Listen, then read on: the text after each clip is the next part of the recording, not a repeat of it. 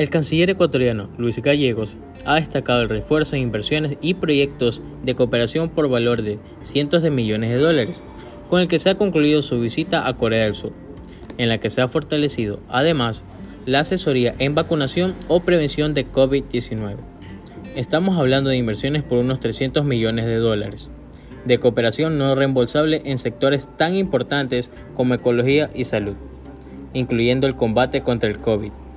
con lo cual estamos hablando de unos 500 o 600 millones de dólares, explicó Gallegos en una entrevista concedida a EFE.